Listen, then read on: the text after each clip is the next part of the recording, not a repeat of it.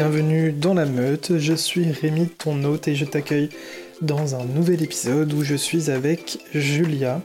On a enregistré une room Clubhouse en direct dans laquelle on a discuté d'émotions, de, la colère et des outils qui peuvent nous aider à réguler nos émotions, d'outils pédagogiques, de la manière dont on les utilise et comment est-ce qu'on devrait ou pourrait utiliser ces outils-là, qu'est-ce qu'il en est euh, dans le réel. C'est une discussion qui a été plutôt longue et bien riche, donc j'espère que tu as du temps devant toi et que tu es bien installé pour pouvoir l'écouter de la manière la plus agréable possible. J'espère que cet épisode te plaira et puis ben, bien sûr n'hésite pas une fois que tu l'auras écouté à venir me le dire en m'envoyant un message sur les réseaux sociaux, ça me fera un plaisir de te lire et d'en discuter avec toi. Je te souhaite une très belle écoute. Aujourd'hui, euh, c'est moi qui ai eu l'idée du sujet de la room. Euh, Julia, qui adore parler de, aussi des, émotions, euh, bah, ça t'a aussi parlé pour le coup. Et puis, il y avait aussi l'idée de parler des outils qu'on utilise notamment, des outils, des outils pédagogiques, éducatifs, mais des outils aussi pour réguler nos propres émotions. Donc c'est quelque chose qui t'a parlé finalement, parce que c'est quelque chose que que tu, dans lequel tu navigues au quotidien, j'ai envie de dire, non? Ah bah là, oui, on est en plein dedans. Mais c'est vrai que oui, déjà, euh, tu, tu, apportes, euh, c'est toi qui as eu l'idée, j'ai trouvé ça génial parce que oui, effectivement, moi, parler des émotions, parler des outils, c'est deux thèmes, ça, fait partie des thèmes dont je parle beaucoup. Euh, et effectivement, bah, moi, en tant que maman de deux enfants et en tant que professionnelle qui accompagne des enfants, euh, j'allais dire, et des adultes, parce qu'on peut parler de régulation émotionnelle des fois chez les adultes, eh bien, euh, je trouve ça, bah oui, moi, je, je c'est quelque chose que je côtoie tout le temps. Donc, euh, c'est une super idée, ce, ce, sujet. Je suis très contente d'être là avec toi. Super. Euh, du coup, alors, la, la, alors, on entend peut-être crier derrière, du coup, ça sera une bonne illustration de, du sujet. je sais pas si tu l'entends. Oui, on l'entend, mais ça va, c'est tout à fait correct. Et en effet, on est bien. Donc, bah, c'est un sujet vivant, donc voilà, c'est parfait. Elle est, euh, elle est avec sa maman euh, pour le moment de cette room, du coup, euh, elle peut, elle peut être dans, dans la discussion. Tu peux, juste nous, voilà, tu peux juste nous rappeler son âge, peut-être déjà, constitué un petit peu. Du coup, Charlie, elle a deux ans et demi, bientôt, bientôt trois. Elle se rapproche plus des trois ans que des deux ans. elle va avoir trois ans en juin. Et, et, du coup, ce qui est intéressant, c'est vrai, c'était aussi un des, un des gros points que je voulais traverser avec, avec ce sujet de room c'est que les outils, c'est chouette, tu vois, et notamment pour euh, la régulation des émotions, j'ai envie de dire sans, sans ces outils, mais qu'est-ce qu'on ferait? Et en même temps, peut-être que notre génération en a manqué de ces outils, parce que je sais pas toi, mais on m'a pas vraiment transmis euh, des outils pour, euh, pour réguler mes émotions. Donc j'ai dû faire un peu à vue dans le brouillard, c'était pas simple. Et, et, du coup, ouais, ce qui est intéressant, c'est que là, je sais pas, tu, vas me dire, toi, parce que tes enfants sont plus grands du coup, mais j'ai l'impression que les premières années, ça change énormément et ça nous, demande euh, de nous adapter constamment.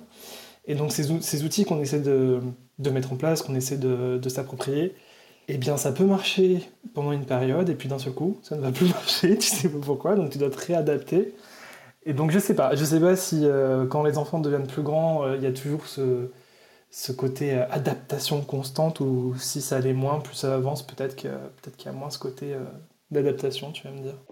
Alors oui, c'est déjà très intéressant le, la, base que tu es en train de poser. Alors moi, voilà, pour situer mes enfants, ils ont 9 et 13, bientôt 14 ans. Euh, alors, s'il y a bien une constance dans la vie, c'est son inconstance. S'il y a bien quelque chose de régulier, enfin, de vrai toute la vie, c'est le changement, l'évolution, les progressions, les paliers. Alors après, voilà, c'est un peu ça, c'est un peu l'idée de palier qui m'est venue quand je t'ai écouté parce que en fait, ça ne s'arrête pas, cette histoire de, de changement euh, dans, dans, euh, dans la croissance des enfants. Mais entre euh, un petit comme toi et un plus grand comme moi, je, je dirais que les paliers sont peut-être plus larges. C'est-à-dire que entre 0 et 1 an, un enfant change plus rapidement. Tu vois, les paliers sont plus courts. En un mois de temps, euh, je veux dire, entre zéro et un mois, déjà, euh, le bébé, il a, il a changé de folie. Il a grossi, il a des nouvelles connaissances, des nouvelles acquisitions et tout ça. Donc voilà, je dirais que moi, j'arrive à un moment où mes enfants euh, sont sur des paliers un petit peu plus longs quand même. On peut avoir une base un peu plus longue. Mais attention, le grand classique, hein, c'est de se dire ah bah c'est bon, là on est sur une vitesse de croisière. Je, peux, je peux te garantir à 100% qu'à chaque fois que je me dis ça, le jour même, c'est euh, le, le, la grosse révolution et que finalement, ah bah non, pas du tout, on n'est pas du tout sur une vitesse de croisière. Donc moi, en général, quand je me dis ça va, c'est cool, euh, voilà, on commence à être posé ou on est posé pour un moment, enfin voilà, en général, c'est euh, en fait, c'est là où il y a le changement. Donc je dirais que c'est ça peut-être la différence entre les petits et les un peu plus grands. Euh, c'est voilà, c'est ces paliers qui durent un petit peu plus longtemps, mais comme rien n'est régulier non plus, quand ils sont plus grands, il peut y avoir à des moments des paliers courts quand même. Et puis il y a la hauteur des marches, euh, c'est-à-dire que parfois c'est une petite marche qu'on va monter de manière assez douce, assez fluide, c'est cohérent avec ce qu'il y avait avant. Enfin, presque tu l'as anticipé. Tu vois, tu dis ah là on va arriver à ce truc-là, là. Et puis il y a des moments, euh, c'est des grandes grandes marches. Alors une fois de plus, c'est encore des changements qui sont un peu différents. Euh, bon, voilà, déjà pour, pour parler de ça, ça répond à ta question? Oui, du coup c'est un peu rassurant. Et en même temps, je me dis, euh, certes c'est rassurant parce que les paliers sont, sont un peu plus larges, comme tu dis, mais il y a ces hauteurs de marche qui peuvent, qui peuvent surprendre quand même. Oui, oui. Alors, moi j'ai envie de dire, alors ça peut être, c'est vrai que c'est toujours, les, toujours les deux faces d'une même pièce ce qu'on se dit, ça peut être flippant comme rassurant. Ça dépend vraiment euh, comment on se positionne. Puis je pense que ça dépend vraiment de notre vécu par rapport à ça. Parce que j'ai envie de te dire, même des, petites marches, elles peuvent être surprenantes. Si c'est pas l'endroit où tu te dis, oula, j'avais vu venir. Donc finalement, si c'est une grosse surprise, ça peut être surprenant. Ça peut être surprenant aussi si ça vient te gratter quelque part ou chez toi c'est inconfortable. Hop, c'est aussi surprenant. Et pourtant, ça reste une petite marche euh, etc. Donc, j'ai envie de dire que ça peut être surprenant euh, dans, de, de, plein de façons différentes, mais effectivement, oui, euh, petite marche ou grande marche. Oui, c'est vrai qu'il y a des grandes marches quand même qui te qui te bouleversent quand même. Oui, plus que d'autres petites qui sont plus simples et tout ça. Mais j'ai envie de dire que c'est pas non plus une règle mathématique, tu vois. C'est, tu, voilà, faudrait pas se dire ah je veux que des petites marches parce que c'est mieux. Non, bah non, en fait il y a des petites marches, tu te prends bien dans la tronche et et finalement des grandes où bah, bah pour toi c'est cool en fait ce thème-là, il te voilà, es, toi-même tu es déjà assez euh, apaisé avec ça, donc du coup finalement ça se passe bien. Voilà, il y a pas de règle quoi, comme d'habitude. Faut changer comme ça moi. Voilà. Voilà. Euh, bah, ça fait une bonne transition sur, euh, sur ce que je voulais enchaîner. effectivement, il n'y a pas de règle et l'inspiration de ce sujet, de parler notamment des colères, il m'est venu parce que, comme tu l'as dit, euh, au moment où tu te dis t'atteins une vitesse de croisière et tout, et ben, c'est comme si tu appelais le karma pour qu'il te fasse un rappel que sois pas trop, euh, sois pas, sois pas trop, euh, comment dire, orgueilleuse ou orgueilleux. ok, tu crois que c'est bon, là t'es bien. Et ben on va te rappeler que non, la vie c'est pas, pas toujours un long fleuve tranquille. Et, effectivement, je l'ai vécu un peu comme ça dernièrement parce que sur les, sur les crises émotionnelles de colère, parce que depuis qu'elle est toute petite, Charlie, euh, la plupart de ses crises émotionnelles, ben, c'était souvent de la colère. Hein, euh, on a rarement eu des, des crises de grosse tristesse, par exemple, euh, ou des grosses crises de peur qu'on n'arrivait pas à, désamorcer. mais en revanche, là où les crises émotionnelles sont vraiment les plus fortes, c'était avec la colère. Je ne sais pas si c'est euh, commun à tous les enfants, mais en tout cas, euh, pour Charlie, c'était ça. Et, du coup, il y a eu énormément de hauts et de bas euh, jusqu'à aujourd'hui, énormément de réadaptation continue. Et là, dernièrement, je trouvais que, tu vois, cette idée un peu de vitesse de croisière, je trouvais que ça commençait à s'installer. Et j'étais vraiment content parce que je me suis dit, ça y est, on a trouvé quelque chose, entre guillemets, qui marche. Euh, et surtout, en plus, on l'a pas fait, euh, on l'a pas fait de manière consciente, forcée, en mode euh, j'ai trouvé cette recette sur internet, je vais essayer de l'appliquer de A à Z, c'est bon quoi, ça va marcher. ça s'est fait assez naturellement et de façon fluide où vraiment les choses se sont fait naturellement, je ne pourrais pas le dire autrement. Et, et c'est après quand j'ai pris du recul et que je me suis mis en mode observation, je me suis dit ah tiens c'est vrai qu'on a fait ça, qu'on a fait ça. Et maintenant il y a une sorte de rituel qui s'est qui s'est construit tout seul et ça marche super bien. Et donc, au vu de cette, euh, de cette observation qui m'a enchanté, je, j'étais très content et je me suis dit, euh, je vais partager ça sur, euh, sur, auprès de ma communauté sur Instagram. Je vais, alors j'ai essayé de, le partager de façon de pas pas que ce soit vécu comme voilà j'ai trouvé ma recette et je vous la donne essayer de l'appliquer parce qu'effectivement c'est pas comme ça que je l'ai vécu et je voulais pas le partager comme ça mais c'était plus en ce moment je suis content de comment ça se passe et si ça vous dit de, voir pourquoi je suis content, et eh ben je, je, vous partage ça. Et maintenant, euh, voilà, peut-être que ça va vous inspirer, vous, de votre côté, d'essayer des choses ou pas, et, et chacun, euh, chacun fera ce qu'il veut. Et, et, du coup, je partage ça, et j'explique que, comme ça s'est fait naturellement, effectivement, Julie, en fait, ce qui, ce qui a vraiment commencé, c'est que ma femme Julie, elle a. Sans, encore une fois, sans vouloir forcer, sans être dans euh, un objectif à atteindre. Elle s'est juste dit, moi, il y a des moments, effectivement, quand je suis face à ma fille qui est en crise euh, de colère, bah, j'ai aussi besoin de me réguler moi-même, tu vois. parce, que, parce que quand tu vois ton enfant en colère, bah, ta colère en toi, elle monte aussi. C'est un peu cet effet miroir. Donc, euh, donc elle a mis en place pour elle-même des actions pour réguler sa colère, et notamment des exercices de respiration. Et en fait, Charlie, en voyant que sa maman, elle faisait ça pour calmer sa colère, bah, petit à petit, euh, elle a voulu faire pareil. Et, euh, c'est super efficace du coup. Et je pense que la manière euh, d'apprentissage comme ça par, par mimétisme, c'est peut-être la manière la plus naturelle pour un enfant d'acquérir de, de, nouvelles compétences, de, de, mettre en place de nouveaux rituels. Donc le fait de voir sa mère le faire pour elle et non pas dans l'idée de je te montre comment on fait, il faut que tu le fasses, etc. je pense que ça a été super efficace pour qu'elle euh, se l'approprie à elle aussi en tant que en tant qu'enfant. Et et du coup, ensuite, ça s'est intégré dans le rituel habituel où, quand je la voyais en colère, je lui demandais, euh, enfin, je lui signifiais effectivement qu'elle était en colère. Euh, tout ce truc de verbaliser l'émotion qu'on constate. Et donc, je disais effectivement qu'elle était en colère et que c'était ok, tu vois, elle avait le droit d'être en colère et que je, que je voulais pas l'empêcher de, l'être ou quoi, mais voilà, elle est en colère très bien. Maintenant, euh, ce qui était difficile depuis, euh, depuis quasiment le début, quand elle a commencé à faire ses crises euh, de colère, c'est que elle est très, très corporelle, tu vois. Donc, donc il y a des gifles, des coups qui peuvent partir dans tous les sens, parce que quand elle est en colère, elle s'agite beaucoup et, et elle fait pas attention à son environnement. Donc, que ce soit pour elle-même, elle peut se faire mal, mais elle peut aussi faire mal autour d'elle, puis casser des affaires, les balancer partout. Enfin bref, c'est très sympa, quoi. Donc, euh, donc, même si on est OK avec sa colère, on n'est pas OK avec les comportements qui peuvent en, qui peuvent en découler. Donc, dans, ces moments où vraiment elle est super agitée et tout, et qu'elle peut se faire mal ou nous faire mal, bah, je, la, je la maintiens, en fait. Je la maintiens pour, calmer ses mouvements. Et je lui, voilà, je lui dis qu'elle est en colère. J'essaie de comprendre pourquoi elle est en colère. Donc je lui demande ce qu'elle veut exactement, pourquoi, qu'est-ce qui a déclenché la colère.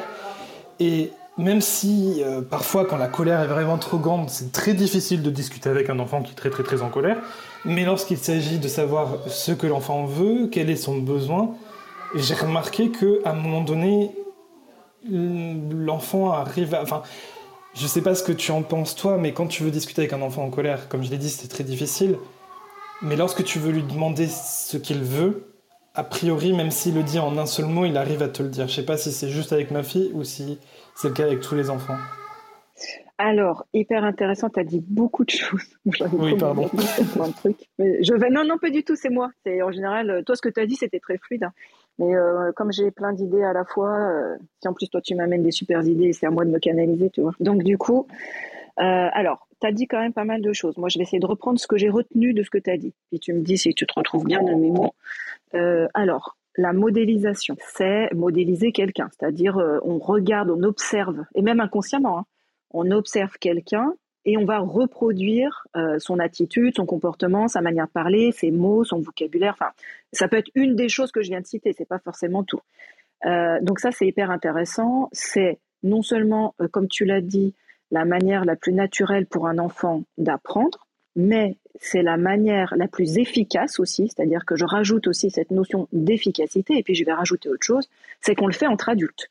Il y a des expériences scientifiques euh, qui montrent que dans un groupe, ou même à deux, hein, je veux dire, voilà, le groupe il commence à deux, mais dans un groupe, on va euh, s'imprégner, on va dire ça comme ça, de, de, personnes que l'on considère par des, indices biologiques dont on n'a même pas conscience, qu'on doit reproduire euh, comme, euh, cette personne fait, soit parce que ça nous correspond, soit parce qu'on reste quand même des êtres, euh, des animaux au départ. Hein.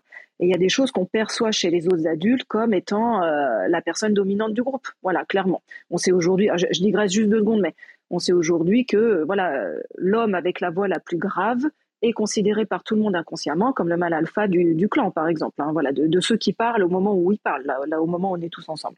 Donc voilà, donc il y a plein de choses là-dedans. Euh, je, recentre sur notre sujet du jour. Modéliser, donc, euh, reste euh, le, moyen le plus efficace et naturel de, de reproduire, d'apprendre, etc.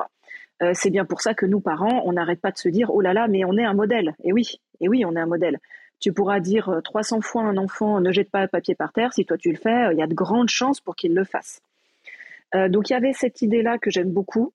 il y a aussi l'idée, alors tu parles de régulation. alors là, moi, ça m'a fait penser à deux choses. Alors la première, c'est effectivement, c'est comme l'analogie bien connue de l'avion qui est dans une turbulence. Et donc la crise de colère, c'est la tempête, hein, c'est pareil avant de protéger quelqu'un, si on veut aider quelqu'un, on met déjà son masque à oxygène. Voilà. Si moi je ne peux pas respirer, je peux aider personne. Et même, je vais même rajouter euh, du travail pour les autres, parce que si moi je respire pas, il faut qu'on vienne m'aider. Donc voilà. Donc moi je trouve ça hyper intéressant que tu accompagnes. Elle trouve ses propres trucs. La respiration c'est un grand classique et c'est très bien. Et bien sûr, tu as bien, c'est là où tu en es venu à parler de la modélisation. Ça, c'est génial parce que non seulement elle va se réguler elle-même, euh, mais du coup, euh, Attends, je, voudrais dire deux choses, je vais essayer de dire dans l'ordre. Alors déjà, se réguler soi-même. Ouais, non mais toi, je m'auto-contrôle quand même. Euh, se réguler soi-même, c'est hyper important parce qu'en fait, ça ne va pas rajouter du drame à la tempête. Voilà, voilà un peu les mots que moi j'emploie. Je viens de lire un truc là-dessus qui est hyper intéressant. Euh, un fait, moi c'est ce que j'essaye de faire. Alors, euh, sur un, autre thème aussi, mais pour, pour essayer de bien vous expliquer, je prends juste un autre thème deux minutes. c'est quand il nous arrive un malheur. Alors, les grands malheurs, bon, ça reste des grands malheurs, on peut pas être complètement euh, prise de recul tout le temps quand il nous arrive un grand malheur. Mais prenons un petit malheur, c'est plus facile.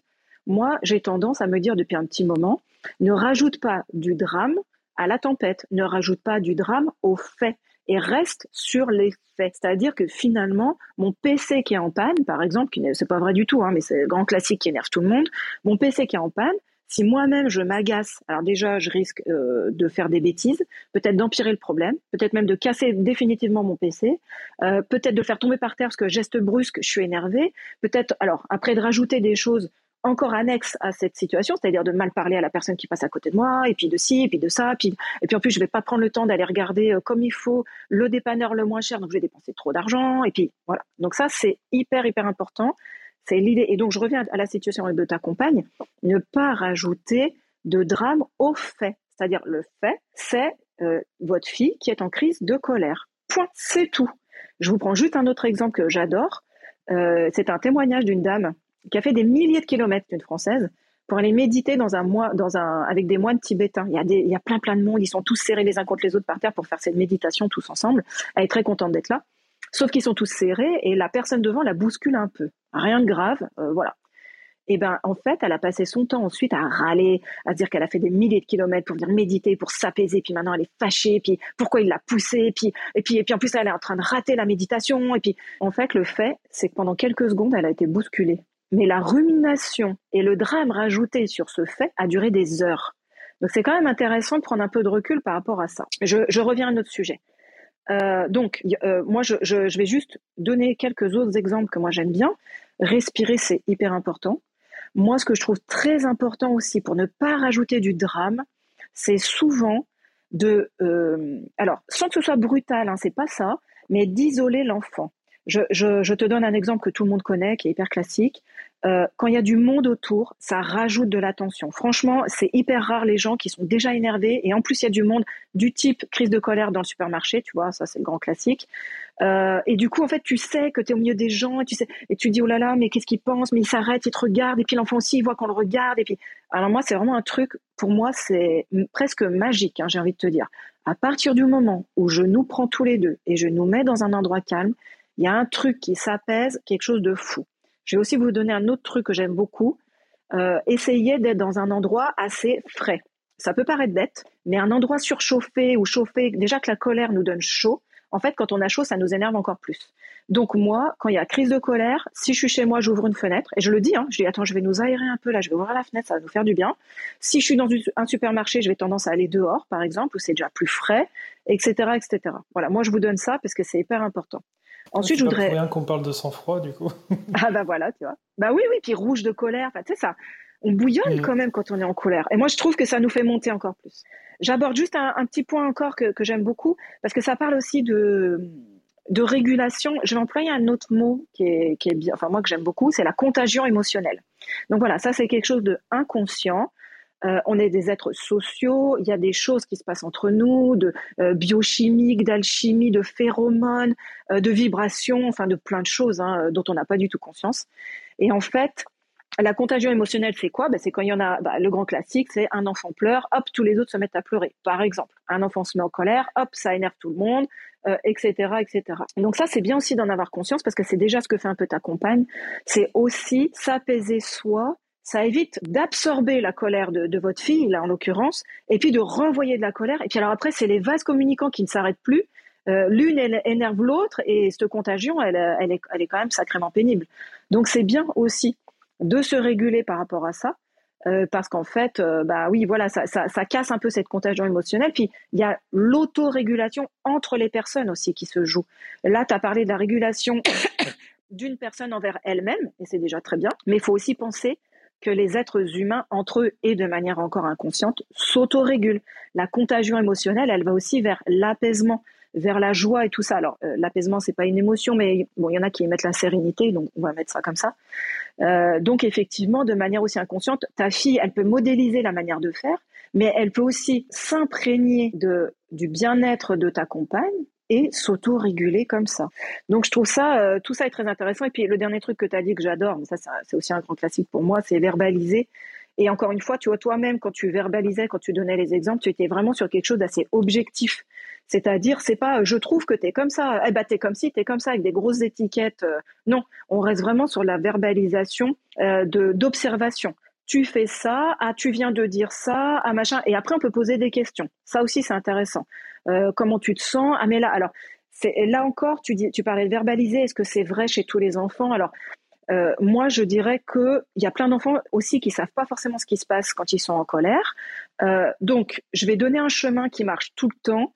Si jamais vous êtes face à un enfant vous avez envie de l'aider à sortir de là par les mots aussi, mais lui te dit je sais pas, je sais pas, je sais pas ce que j'ai. Alors, on commence toujours par des ressentis corporels, euh, parce qu'en fait, on a tendance à faire le chemin pensée, puis émotion, puis ressenti corporel, et en fait, on fonctionne tous à l'inverse. Le système nerveux, il fonctionne à l'inverse. C'est d'abord un, un ressenti corporel qui amène une émotion, qui amène une pensée. Donc, partez avec un enfant de ses ressentis corporels, c'est beaucoup plus euh, facile pour lui. Est-ce que tu as chaud? Est-ce que tu as froid? Est-ce que tu trembles? Est-ce que tu as des picotements? Ah oui, ou ça Pardon. Euh, des fois, il y a des, enfants qui se mettent à cligner des yeux. Est-ce que tu as mal aux yeux? Est-ce que tu as les yeux secs? Enfin, voilà, allez-y dans plein. Est-ce que tu as mal au ventre? Est-ce que tu as mal au dos?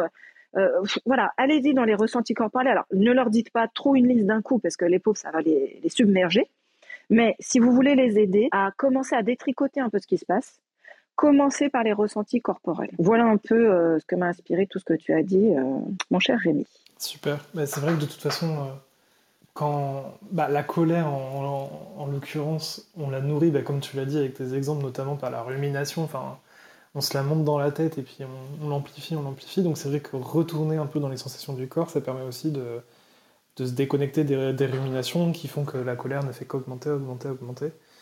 Et, et du coup, oui, alors, euh, ce que je te demandais aussi sur le côté euh, discussion avec l'enfant au moment de la colère, c'est est-ce que, euh, moi, ce que, ce que je constate, c'est qu'effectivement, avoir une discussion, c'est difficile.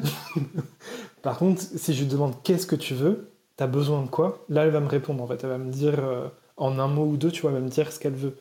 Et ce que je me demandais, est-ce que, tu vois, même si beaucoup d'enfants, pour beaucoup d'enfants, c'est difficile de parler au moment de la colère, est-ce que juste dire ce dont ils ont besoin, ils y arrivent ou, c'est propre à chacun? Ouais, moi je pense. Alors, sans dire propre forcément à chacun, parce que un enfant peut ne pas savoir dans une, dans une colère, et puis finalement, trois colères plus loin, il va savoir te répondre. Euh, mais je dirais que moi, de ce que, parce que ça fait un moment qu'on se croise sur les rooms, donc je commence un peu à connaître ton, ton système, à toi, ton, ton type de fonctionnement, on va dire ça comme ça. Moi, je pense que ta fille, elle est aussi beaucoup imprégnée de vous qui êtes connecté à vos besoins. Et puis certainement, ça doit, faire déjà longtemps que tu lui demandes. Donc je pense qu'elle sait quand même répondre à ça, faire le chemin facilement. C'est pas tous les enfants. Euh, d'ailleurs, la colère et même l'émotion forte en général, la peur, la honte, même la joie, hein, des fois, on ne sait pas pourquoi on est joyeux, mais l'émotion forte, euh, elle peut quand même franchement parasiter la pensée. Euh, donc moi, je dirais que c'est quand même 50-50 un enfant qui, enfin, de mon expérience, hein, qui peut te dire de quoi il a besoin ou pas. Et en général, c'est quelque chose d'assez simple. Hein. Moi, je dirais que dans la réponse de ceux qui savent, les trois quarts, c'est un câlin. Enfin, déjà, il y a cette. Et tu vois, il demande un câlin. Et dans le câlin, dans ce rapprochement corporel, euh, bah, il y a aussi de l'autorégulation. Il y a plein de trucs que les enfants ils demandent dont ils n'ont même pas conscience.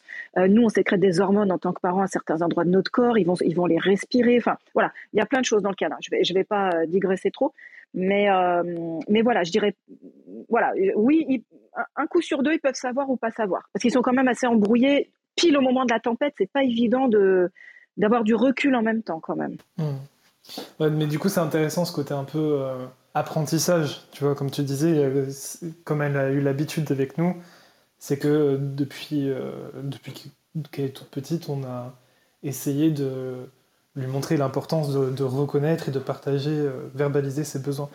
Donc c'est vrai que j'avais pas forcément conscience de, de ce côté-là, et c'est bien que tu, le, que tu mettes le doigt dessus.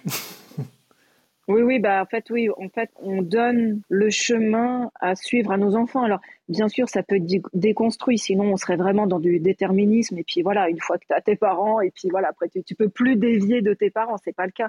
Mais euh, que ce soit conscient ou inconscient, on montre quand même le chemin. Et plus vous habituez comme vous votre enfant à être connecté à soi, plus la gymnastique, elle va être super facile après et très rapide. C'est ça qui est bien.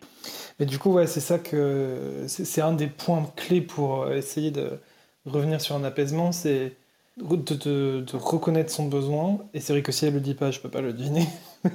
Donc c'est un passage assez important.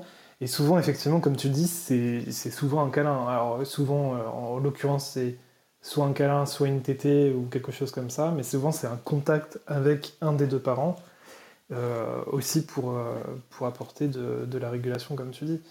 ah bah oui, parce que pendant la tétée, il y a aussi les hormones à donc de ta compagne. Hein. Donc euh, oui. et, et du coup, ce qui se passe, c'est que on lui dit d'accord, mais, mais, mais d'abord, en fait, il faut.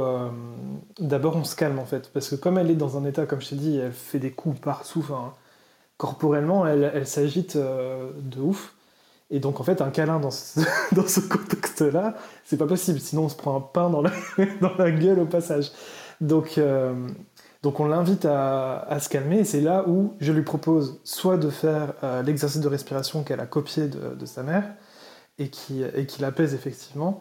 Soit je dis, on peut aller prendre un verre d'eau. Et le coup du verre d'eau, c'est assez dingue, mais c'est ça qui est bien, c'est qu'elle choisit entre les deux. Donc en fait, je lui impose pas euh, l'un ou l'autre, c'est elle qui, choisit ce qu'elle préfère sur le moment. Et souvent, ça alterne finalement. Il n'y a pas, un, exercice qu'elle préfère plus que l'autre.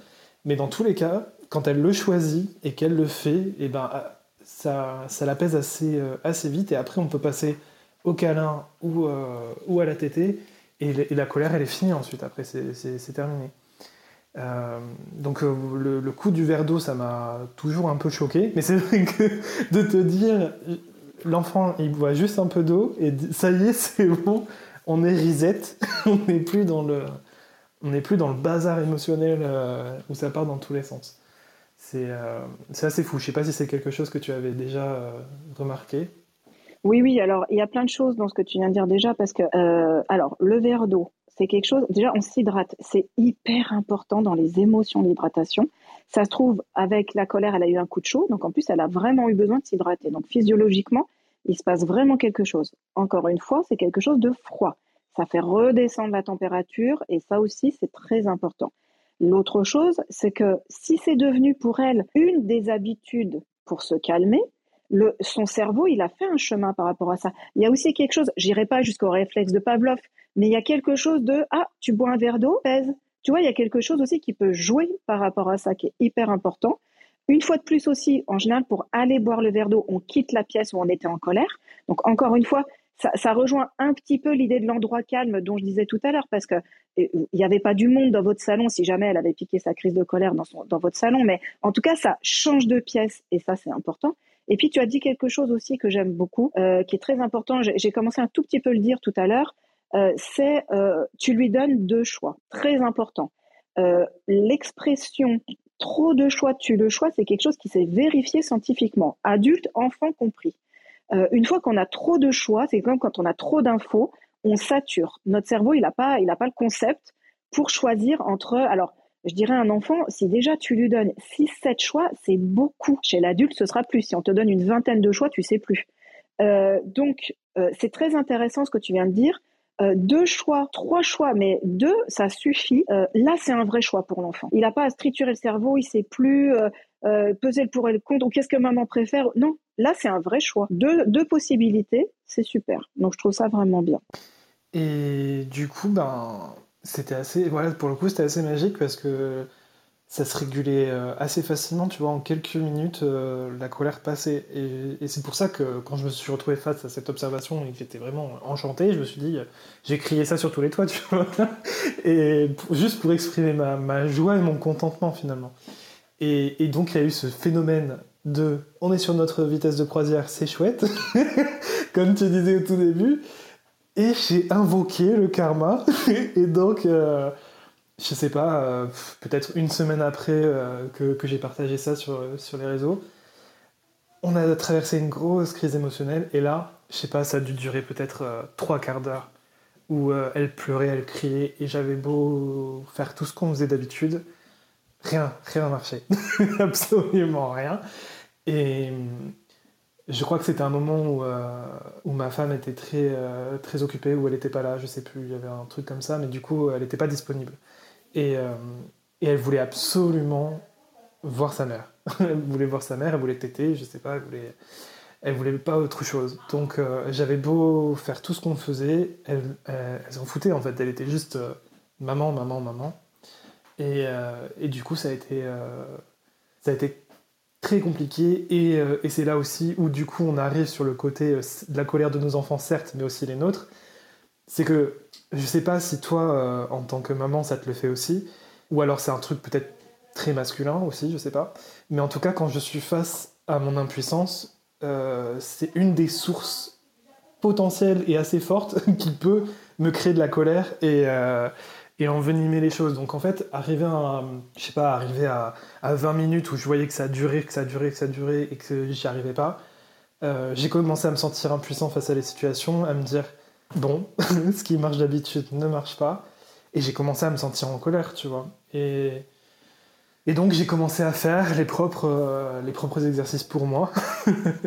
Mais c'est vrai que ça n'a pas forcément aidé à, à, calmer la crise pour le coup. Moi je me suis calmé certes, mais euh, Charlie, je pense que euh, au bout de trois quarts d'heure, c'est surtout par fatigue que, la crise est passée et pas parce qu'on a réussi à, réguler l'émotion. Oui, oui, alors, je rejoins complètement. Hein, l'impuissance, moi aussi, ça peut franchement m'énerver ou me rendre triste. Ça dépend, ça dépend des moments. Euh, j'ai envie de dire, alors, on va peut-être, je, vais peut-être faire un premier pont vers l'idée outils. ce qu'on se disait, c'est-à-dire que ça marche pas tout le temps. Enfin, il n'y a pas de baguette magique, il n'y a pas de mode d'emploi, il n'y a pas de. C'est qu'à un moment, une colère qui doit sortir euh, longtemps. Je vais te prendre un exemple qui va qui va parler à beaucoup, euh, beaucoup de monde. Euh, si ta fille, elle est en colère parce qu'elle a mal aux dents, parce qu'elle a des molaires qui poussent, c'est les grosses dents qui, franchement, font un mal de chien. tu auras beau lui faire un câlinou, non, en fait, elle en peut plus, elle. Et donc, il lui faut trois quarts d'heure. Et certainement, tu as raison, à la fin, ce qui fait qu'elle tombe et qu'elle en peut plus ou que voilà, c'est aussi la fatigue. Heureusement, euh, la, colère fatigue et c'est aussi dans le bon sens quoi. C'est qu'à un moment, bah, ça nous ça nous permet de nous endormir, de nous apaiser, de nous bon voilà. Donc voilà, il n'y a pas de colère type. Euh, c'est pas toujours que deux minutes. Euh, c'est aussi alors c'est face à l'impuissance des aléas de la vie. Effectivement, il y a des moments on peut pas euh, peut pas tout régler voilà comme problème.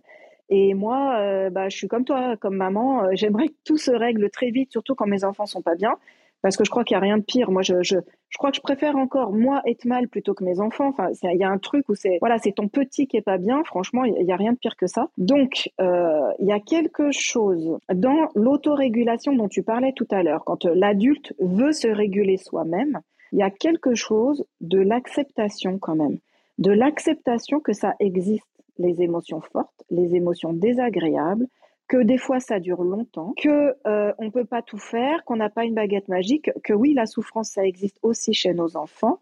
Il y a quelque chose pour moi de l'ordre de l'acceptation parce que tu vois quand tu parlais de la régulation de ta compagne tout à l'heure, qui va s'extraire de la situation où ta fille est en crise pour aller respirer. Bah rien que ça, c'est accepter de sortir de la pièce, c'est accepter que ça va durer encore au moins cinq minutes, le temps que tu ailles respirer euh, quelques minutes pour, euh, voilà, quelques fois pour que ton corps se régule, parce que c'est pas en deux respirations que hop, tu es tout de suite apaisé.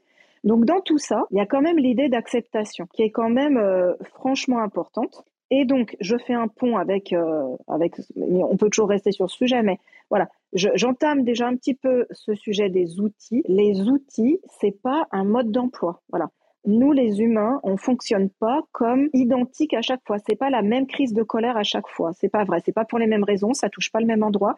C'est pas la même durée. On n'a pas le même besoin derrière. Du coup, on a, euh, ce qui pas le même besoin qui est touché. Du coup, on n'a pas le même besoin pour réguler tout ça et s'apaiser.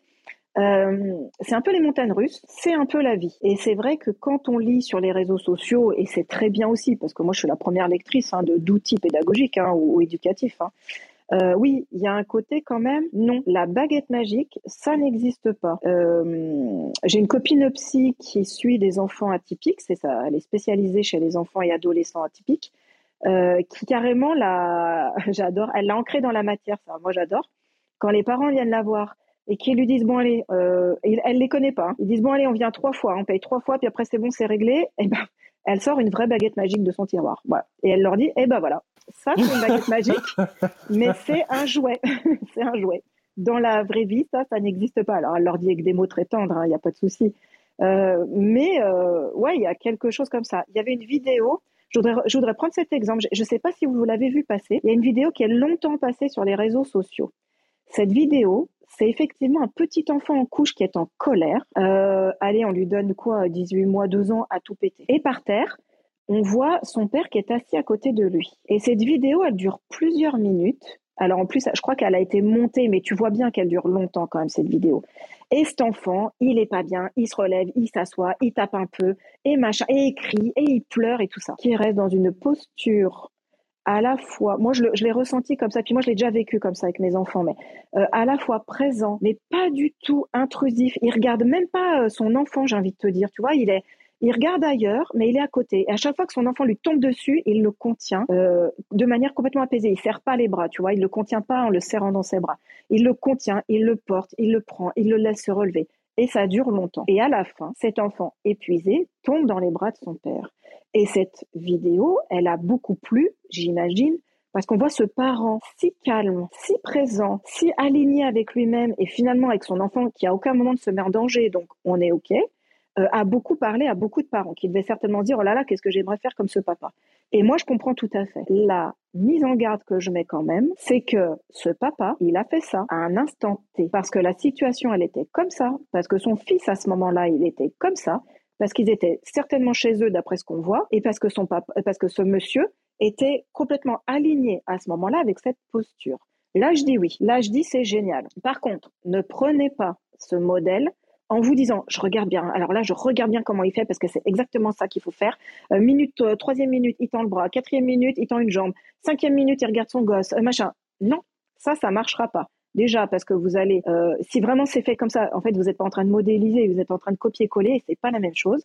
Et puis aussi que chaque crise de colère est différente peut-être que ce papa, à un autre moment, euh, son fils partirait en colère et réagirait complètement différemment et ce serait génial aussi. Euh, voilà un petit peu ce que ça m'inspire, tout ça. Qu'est-ce que tu en penses, toi, Rémi? Bah, Ça résonne euh, totalement et ça me fait penser à ce que je, racontais au début que le rituel qu'on a mis en place, finalement, on ne l'a pas du tout forcé, on n'a pas cherché à copier-coller quelque chose qui qu'on avait trouvé quelque part. Ça s'est fait dans la fluidité, naturellement. On a essayé des choses de notre côté et petit à petit, cet ensemble de choses qu'on a testées euh, par curiosité, par envie, et non pas par c'est la recette qui va marcher, a, construit ce rituel qui, qui effectivement marche parfois, et qui parfois ne marche pas, comme je le disais. Mais, mais comme tu, comme tu l'as dit, parfois il y a des colères qui ont juste besoin de sortir et il faut, faut l'accepter en fait, même si c'est pas confortable, faut juste l'accepter. J'aimerais bien que tu, euh, que tu me parles de, des colères des enfants plus grands, parce que bon, bon c'est quelque chose auquel je suis un peu étranger, même si euh, j'ai un petit frère 5 ans plus jeune que moi et j'ai assisté à quelques-unes de ses colères quand il était au début de l'adolescence et que j'étais un peu plus vieux. Mais en tant que, en tant que parent, le positionnement n'est pas forcément pareil. Mina, je suis euh, ravi que tu, euh, que tu montes nous rejoindre. Bienvenue. Ouais, salut. Merci. Merci. Tu veux que je réponde à ta question, euh, Rémi, ou tu veux ou je sais pas, vous voulez faire comment? Comme, comme vous voulez. Est-ce que tu, Mina, tu, tu es montée, tu avais envie de réagir euh, à quelque chose? Voilà, je oui, te laisse, euh, oui, je te laisse parler. Parce que, oui, parce que tu as parlé de la colère des, des grands. Eh ben, je voulais vous raconter, euh, ma fille, Bon, elle n'était pas si grande que ça. Elle avait peut-être, je sais pas moi, 5, 6 ans, quelque chose comme ça. Elle n'était pas bébé. Et je, je ne l'ai jamais vue en colère.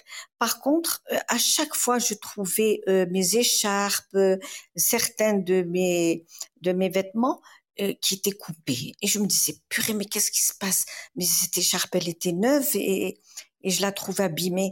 Et après, je me suis rendu compte que c'était ma fille qui, qui l'a coupée. C'était sa manière de d'évacuer sa, sa colère. C'est comme ça qu'elle évacue sa colère. Ouais. Ah ouais, donc c'est, tu vois, elle a trouvé son médiateur. C'est intéressant quand même. Hein c'est vachement bien. Hein parce que du coup, il n'y a pas de mise en danger, il n'y a pas de, donc c'est super quoi au final. Et, et, et moi, et, moi par contre, euh, bon, comme je suis dans, dans la médecine et je voyais beaucoup d'enfants euh, qui avait de, de, gros traumatismes. Par exemple, il y avait une petite fille qui, qui a été traumatisée du rein. Je crois qu'ils ont été obligés de lui enlever le rein, etc. Et à chaque fois, les parents ils disaient "Elle est tombée de la table, elle est tombée de l'escalier, etc." Alors j'avais une consoeur qui me disait "Mais non, tu sais, Mina." Moi, je te dis, ce sont ses, ses parents qui l'ont frappée. Et je dis, tant que ça, euh, un si grand traumatisme. Elle disait, oui, oui, je t'assure, c'est ça. Et alors, ça m'avait tellement, j'étais encore célibataire, et ça m'a tellement traumatisée que lorsque je me suis mariée, quand mes enfants, ils me mettaient en rage parce que les enfants, bon, ils touchent, ils font plein de bêtises. Alors moi, je me, je me disais, il faut pas que je les frappe, je vais les causer un dégât physique. Alors je criais, je criais, je criais. Oh là là. Alors euh, une voisine qui m'a dit, oh mon Dieu, tes enfants me font de la peine. Elle m'a dit toute la journée, tu leur cries dessus. J'ai eu honte. Vous pouvez pas vous imaginer. Et, voilà. C'était comme ça que, j'évacuais ma, colère, mais ça, et, et quelquefois je commençais comme ça à chanter. Alors mes enfants, ils venaient me disaient, maman, est-ce que tu chantes ou est-ce que tu te lamentes Je disais, non, non, je chante. Et c'était ma manière d'évacuer la colère, mais ça, je n'ai pas créé un bon climat, je m'en suis rendu compte c'était comme ça que j'évacuais ma, ma, colère. En fait, c'est intéressant parce que par rapport au fait, parce qu'alors, euh, on est bien d'accord qu'en tant que parents, on reste des êtres humains, on n'est pas du tout parfait, il n'y a pas de problème. Comme je dis toujours, les enfants ne pourraient pas se construire si on était parfait. Donc, euh, ils se construisent dans nos failles, donc c'est très bien. Euh, l'idée, c'est que tout n'est pas gravé dans le marbre et définitif. J'entends par là que si tu te fâches et que tu estimes que bah voilà c'est pas ce qu'il fallait faire que oui moi je te rejoins Amina effectivement c'est en plus si, si, si l'enfant est en colère tu te mets en colère aussi donc c'est ce qu'on disait tout à l'heure ça rajoute encore de la colère à l'histoire. Euh, tu peux tout à fait une fois que tu es apaisé toi-même euh, venir leur dire hein, venir leur moi je, quand euh, ça m'est arrivé hein, de crier sur mes enfants et après de venir m'excuser auprès d'eux. Je leur demande pardon. Je leur dis que là, je pouvais pas faire autrement. Je leur dis que là, euh, ça m'a touché pour telle raison, telle raison, que ça m'a mis en colère. Euh, des fois, je crie par peur aussi. Des fois, quand il y a, une mise en danger comme ça. Donc, du coup, euh, j'explique aussi, je mets en mots. Donc, mettre en mots, ça rajoute j'allais dire de la rationalité. En tout cas, ça enlève la confusion chez les enfants. Ça, c'est la première chose. Et puis après, moi, je demande pardon. Et du coup, ce qui est vachement bien, c'est que là, on est aussi, non seulement je demande pardon à mes enfants et du coup, je leur montre que leur crier dessus, c'est pas normal, c'est pas quelque chose de banalisé déjà, et aussi, ils modélisent beaucoup de choses là, les enfants. Ils disent, ah, on peut aller demander pardon, on peut se remettre en question, on peut mettre des mots et expliquer, on peut revenir sur ce qu'on a fait. il y a plein de choses qui se passent à ce moment-là qui sont hyper intéressantes. Oui. Et, ta façon de, de comment dire, de d'exprimer ta colère par le chant, euh, c'est arrivé après que, que tu aies qu'on t'ait fait la remarque que, ça criait beaucoup ou non, non, non, non, non, non, non. Une fois, comme ça, j'ai rencontré dans, euh, dans l'escalier la voisine. Elle m'a dit comme ça, c'est tout. C'était ma manière d'évacuer, d'évacuer ma colère. Je, je, je chantais des chansons, je sais pas moi. Les enfants, ils savaient, ils savaient plus. Alors quand je leur disais non, non, je chante, alors ils, me disaient oh, ils étaient rassurés, partaient contents. Et par contre, comme comme euh, a dit Julien, je, euh, moi aussi, je, je, je fais mon, je faisais mon mea culpa. Et jusqu'à présent, hein, quand je crie, par exemple, sur les enfants et tout, et après, bon, maintenant c'est des c'est des adultes. Alors quand je suis pas d'accord avec eux, que je crie et tout, et après je me rends compte que c'était moi qui étais fautif, je, je leur disais ah oui c'est vrai, vous aviez raison, j'ai mal compris ou des trucs comme ça et tout. Et, et, mais si je suis fautive, mais si je ne suis pas fautive, je ne m'excuse pas. Ça, c'est clair et net. Je mets les, je, je mets les, choses au point, quoi. Ouais, mais c'est bien. Du coup, bah voilà, du coup, tu, de toi-même, tu, tu as compris que tu pouvais revenir sur ce qui s'était passé. Et ça, c'est super. Et après, l'idée de la, de finalement, moi j'appelle ça des rituels. À chaque fois que c'est quelque chose qui revient, hein, tout simplement, euh, même sans qu'on s'en rende compte, bah voilà, c'est génial. Ils t'entendent chanter, ils se disent ah, en fait, sans même s'en rendre compte, ils se disent ah bah maman est en train de se réguler, donc c'est bon, ça va pas exploser, ça va pas tout ça. Puis j'imagine que le chant c'est quand même quelque chose d'agréable dans la maison. Enfin voilà, c'est quelque chose qui euh, voilà, c'est pas, c'est un bruit, c'est un son qui est, qui nous, qui est ancestral pour nous le chant, quoi. Donc c'est génial. Moi, je trouve ça super. Est-ce que du coup tu as terminé? Est-ce que je peux revenir sur euh, la question des plus grands? Est-ce que ça vous va comme ça? Oui, bien sûr. C'est OK pour vous? Ok, génial. Alors, euh, tu parlais de la colère des plus grands. Euh, j'ai noté ça, mais tu me demandais, tu avais une question précise par rapport à ça, comment, bah, comment ça se passe? Est-ce que toi, tu, as vu une différence entre... Bah, enfin, j'imagine que oui. Est-ce que tu as vu une différence entre les colères quand ils étaient de, l'âge de ma fille, par exemple, et aujourd'hui, maintenant qu'ils sont adolescents, euh, comment tu constates euh, l'évolution de, ces colères-là et qu'est-ce qui a changé dans, dans ces régulations? Ouais, ouais. Alors, euh, donc je, rappelle, ma fille, elle n'est pas adolescente, elle a 9 ans, mon fils, il a 13 ans, mais j'ai deux enfants précoces. Donc, vous pouvez largement considérer que mon fils est totalement adolescent. on le prend, tu vois, il est en quatrième, on le prend largement pour un lycéen. Donc, voilà, il est, voilà, c'est quelqu'un qui n'a pas, euh, qui n'est pas juste à 13 ans, quoi. Euh, oui, oui, je, vois bien des différences. Euh, alors, bien sûr, on sera moins dans des cris, des pleurs comme ça. Enfin, tu sais, ces espèces de pleurs qui, en même temps, ils crient et tout ça, les petits, voilà. Moi, mes enfants, ils n'ont jamais trop tapé. mais euh, mon fils qui est adolescent, euh, il a déjà fait des colères où il a quand même euh, finalement maintenant tapé. mais tapé par exemple du poing sur une table. Voilà, ça c'est déjà arrivé. Pas, il va pas taper plusieurs fois sur la table, mais il y a un moment, bim, il va taper une fois, ce qui ne, ce qui ne se passait pas avant. ce qui est intéressant avec les plus grands, c'est que, alors, si comme nous, je, nous mets tous dans le, même panier, on, a une, euh, on met de la conscience sur notre parentalité, ben c'est un petit peu ce qu'on se disait tout à l'heure. On crée des chemins pour eux ou avec eux ou voilà. Je, je voudrais pas que ce soit trop euh, le parent qui décide, mais euh, bon, on a beau faire ce qu'on dit quand ils sont petits, voilà, c'est quand même nous qui prenons le chemin qui nous plaît le plus, hein, et puis voilà. Donc mon fils qui a fait une crise de colère il y a pas très longtemps sur son bulletin de notes. Parce que moi j'ai un fils qui est précoce mais qui aime pas le collège, donc du coup c'est un peu un problème. donc du coup il il a, fait une crise de colère et après, il se connaît. Donc en fait, il est monté s'isoler. Et ce que je disais qui est intéressant, euh, par exemple, alors là, c'est vraiment un exemple avec mon fils, mais enfin, je, je, suis sûre que ça peut se décliner dans plein d'autres situations, c'est qu'il monte dans sa chambre. Moi, je sais qu'il a besoin de redescendre tout seul. Il est dans son lit, et machin et tout ça. Il se fait son petit, voilà, il est sous sa couette, il a besoin de, et après, c'est toujours comme ça. C'est pas lui qui va redescendre. On a besoin, parce que je sais pas qui de la poule ou de l'œuf, mais euh, où il a besoin que ce soit moi qui remonte. Donc au bout de plusieurs minutes, moi je fais ma petite vie et puis je remonte. Et à ce moment-là, un rituel s'est vraiment installé entre nous. Je l'ai vraiment vu, bah, pour le coup, là, c'était il n'y a pas très longtemps, son bulletin de notes, c'était la semaine dernière. Euh, maintenant, j'arrive, on sait déjà un peu ce qui va se passer. C'est-à-dire qu'il me fait une place dans son lit, je lui fais un câlin pendant que je lui parle et on parle tous les deux, on décortique, on, on, on se dit ce qu'on ressent, etc., etc. On, on essaie de trouver des solutions et en fait, ça va même de mieux en mieux parce que euh, au début, je me rappelle que si jamais il explosait comme ça dans une colère, je mettais longtemps à le rattraper derrière, à le raccrocher à, à une discussion. À, à... Il était longtemps envahi par sa grande émotion et puis il se braquait derrière. En fait, c'était un peu compliqué. Euh, il n'était pas méchant avec moi, c'était pas ça, mais à, réfuter un peu tout ce que je disais. voilà, il était un peu dans un, circuit court de lui-même, enfin de lui à lui-même, quoi, j'ai envie de dire, ce qui n'est plus du tout le cas et je vois vraiment les, fruits que je récolte de, de tout ce qu'on a fait avant. Quoi. Ça, c'est évident. Euh, mon fils, il sera plutôt comme ça, c'est-à-dire qu'il se connaît, etc., etc. Ma fille, alors je précise parce que c'est qu'on vit une situation nouvelle, ça fait pas très longtemps que je suis séparée du papa, donc c'est nouveau, donc ça joue quand même dans ce que je vais raconter. Ma fille, elle se connaît moins, mais ce qui est génial, c'est qu'elle va partir dans une dans une colère euh, et après, euh, elle sait plus comment s'arrêter. Alors ça, ça va pas jusqu'à l'explosion totale, mais ça met du temps parce qu'une fois que la, mayonnaise monte, elle sait plus comment faire. Mais ce qui est super, c'est qu'elle me le dit. elle me dit, mais maman, aide-moi à trouver. Alors, elle dit pas le mot outil, mais elle me dit, aide-moi avec mes émotions parce que je pars et j'y arrive plus après. Donc, ma fille, on est en train de faire ça.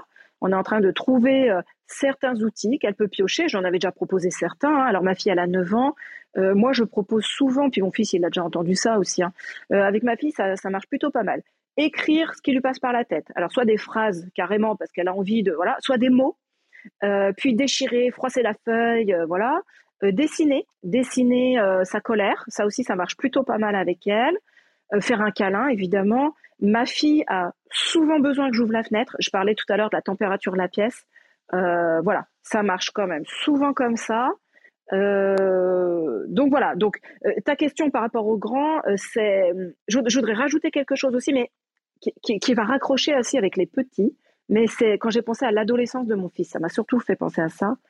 Pensez aussi aux colères. Si jamais vous le voyez, ça paraît évident à vos yeux, faites-vous confiance, puis ça va encore aider à réguler la situation. Pensez aussi aux colères qui sont liées à l'attachement du parent. J'entends par là les colères où les enfants nous font, entre guillemets, payer euh, parce qu'on n'était pas là. Ça, ça arrive souvent. Euh, on n'était pas là, ils auraient bien voulu qu'on soit là, qu'on soit là, eh ben ils nous font la tronche, ils partent en colère, etc., etc. Euh, voire ils nous parlent mal, hein, ça arrive, enfin voilà, parce que ah bah t'étais pas là, bah t'inquiète pas, je vais te rejeter plus ou moins temporairement pour te montrer un peu ce que ça fait. Donc il y a ça. Et puis ça m'a fait penser à l'adolescence, mais c'est vrai aussi dans d'autres, quand les enfants grandissent. Hein, mais bon, à l'adolescence c'est là où c'est le plus clair, quoi c'est la colère pour mettre à distance. C'est-à-dire que dans l'adolescence, et puis ça se joue aussi déjà un peu avant, hein, mais dans l'adolescence, il y a cette, euh, euh, ce paradoxe que les, que les adolescents vivent assez souvent mal, c'est-à-dire qu'à la fois, ils ne peuvent pas vivre sans nous, ils sont encore dépendants de nous, euh, et puis il y a un côté où ils aiment ça, hein, ils nous aiment, enfin je veux dire, voilà, il n'y a pas de, de souci. Et en même temps, ils voudraient déjà être, ils goûtent déjà à l'indépendance.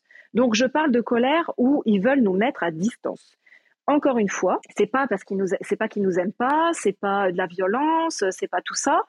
C'est euh, non, mais en fait, de te voir, ça me renvoie que je suis encore dépendant et ça me, ça, ça me procure une, ça me fait violence parce que j'aimerais être complètement indépendant, mais je ne peux pas, je n'ai pas l'âge, je n'ai pas complètement les capacités, etc., etc. Ça me renvoie à tout ça, ça crée une colère et ça explose contre le parent euh, pour lui dire, enfin, pour lui, euh, même physiquement hein, des fois, hein, pour le faire changer de pièce, quoi. Pour, euh, je veux plus te voir en fait, je veux. donc voilà, donc ça c'est quand même assez intéressant. Je termine sur un dernier truc. Après, je vous laisse la parole parce que j'ai beaucoup parlé. cette histoire de distance euh, de euh, je te fais payer parce que tu n'étais pas là, ou alors je te mets à distance parce que euh, pour différentes raisons, mais pour les adolescents c'est souvent parce que ça me montre que j'ai encore besoin de toi puis j'ai pas trop envie. tout ça, ça parle de la distance. J'ai pensé aussi quelque chose tout à l'heure, j'ai oublié de le dire. Tu parlais de verbaliser les besoins pour l'enfant de quoi tu as besoin, voilà, par rapport à cette colère qui, qui surgit. on peut aussi faire ça en deux temps. C'est pour ça que ça me fait penser à une distance. on peut verbaliser à l'enfant ou à l'adolescent euh, choisissez les mots qui vous conviennent le mieux, mais que d'abord, on va, tu sais pas ce dont tu as besoin, pas de souci. On va déjà s'apaiser, on va déjà t'apaiser toi, et plus tard, quand tu sauras, tu pourras venir me dire ton besoin. Des fois, il y a plusieurs heures qui se passent, hein, où l'enfant il revient, ou l'ado, et il dit euh, ah mais j'ai repensé, euh, j'ai repensé à ce qui s'est passé tout à l'heure, et en fait, ça y est, je sais. Voilà, j'avais besoin de ça. Ah, d'accord. Et en fait, c'est génial parce que déjà, il verbalise, il met des mots sur ce qui s'est passé, et ça, c'est toujours très rassurant et très constructif. On peut relancer une discussion qui est intéressante, puis ça peut être euh, intéressant à garder pour la prochaine fois. Donc, pensez aussi à cette histoire de deux temps. On n'est pas obligé de tout faire en même temps. On peut mettre des priorités et euh, ensuite, euh, on peut, il peut y avoir plusieurs heures. C'est pas un souci l'enfant, il a peut-être vraiment besoin de, pouvoir faire des liens plus tard avec ce qui s'est passé. Voilà ce que je voulais euh, vous raconter par rapport à tout ça. Est-ce que ça répond un peu, Rémi, à ce que tu voulais savoir ou je suis à côté de la plaque? Si, merci, euh, c'est très clair. Et du coup, vous en pensez quoi de... Parce que toi, je sais que Rémi, tu as un petit, toi, Mi, tu as plutôt des grands. Euh, mais toi, Rémi, tu as peut-être des grands autour de toi. Alors, est-ce que tu te souviens, toi, de ta propre adolescence ou, de, ou quand tu avais 9-10 ans, de comment tu, euh, comment tu réagissais ou euh, ça vous fait penser à quoi tout ça? Euh, Moi, de, ma propre expérience, je pense que j'ai réprimé beaucoup mes émotions, et notamment celle de la colère, parce que j'avais mon petit frère qui... Enfin, comment dire? Ce qui, ce qui se dégageait de ma famille, c'est que mon petit frère était très très très actif. D'ailleurs, on lui avait mis une étiquette euh, d'hyperactif sans avoir de réel diagnostic, donc euh, super. Et, et, donc un enfant colérique, enfin turbulent, etc. Et dont mes parents avaient euh, énormément de mal à. Ils avaient énormément de mal, tout court. ils avaient énormément de mal. Ils savaient pas comment. Ils savaient pas comment l'aider. Ils savaient pas comment le contenir, comment comment naviguer naviguer le quotidien avec un enfant qui, voilà, qui peut être euh, très, très énervé, euh, frappé. Euh, voilà, c'était pas, c'était pas simple. Et je pense que, étant l'aîné déjà, j'avais sans doute une forme de responsabilité un peu plus développée. Et, et, puis de constater que voilà, mes parents étaient en difficulté avec, avec mon petit frère, je, je pense que je réprimais beaucoup de choses pour ne pas pour ne pas rajouter euh, de surplus, alors qu'il y avait déjà beaucoup. Donc je pense, j'arrive pas à me rappeler en fait de, de moments où, euh, adolescent, euh, j'étais en colère. Quoi. Je, je me souviens de, de un élément marquant où ma colère découlait d'une forme d'injustice, et du coup, j'ai fait le truc très cliché que l'on peut voir dans les, dans les sitcoms américaines ou les trucs comme ça, où tu as le gosse qui qui est tellement révolté, qui fait la menace à ses parents, eh ben je m'en vais, je vais, chercher une autre famille, etc. Et j'avais euh, commencé à, remplir mon sac euh, de d'affaires, alors je sais même plus ce que j'ai mis dedans, et, euh, et du coup j'ai mis ma menace à exécution, et en fait ça m'avait ça figé de voir que mes parents ne réagissaient pas, et que mes parents n'essayaient pas de, de me retenir. Donc je me suis retrouvé devant le garage, comme un couillon, à me dire mais mais en fait, ils s'en foutent que je m'en. Et du coup, je me suis assis par terre, plus, enfin, tellement figé par cette réaction que je, que je ne savais même plus ce que je voulais finalement. Est-ce que je voulais partir ou est-ce que je voulais pas partir? Et, euh, et puis, je me, je me, suis mis à pleurer devant, devant, le garage comme ça avant de revenir un peu euh, tout penaud. Euh, et finalement honteux, tu vois. Donc en fait, la, la colère s'est transformée en honte. Je pense peut-être que cet événement aussi, parce que j'étais, je sais pas, je devais avoir 8 ans, quelque chose comme ça. Peut-être que cet, événement aussi a fait qu'après, j'ai beaucoup réprimé ma colère, je sais pas. Mais euh, à part cet événement très marquant, j'ai pas de, j'ai pas de souvenir de, colère, tu vois. Je, sais que j'ai, j'ai été beaucoup dans la confrontation avec mes parents parce que euh, j'ai été, oui, je vais te donner du chocolat. j'ai été euh, parentalisé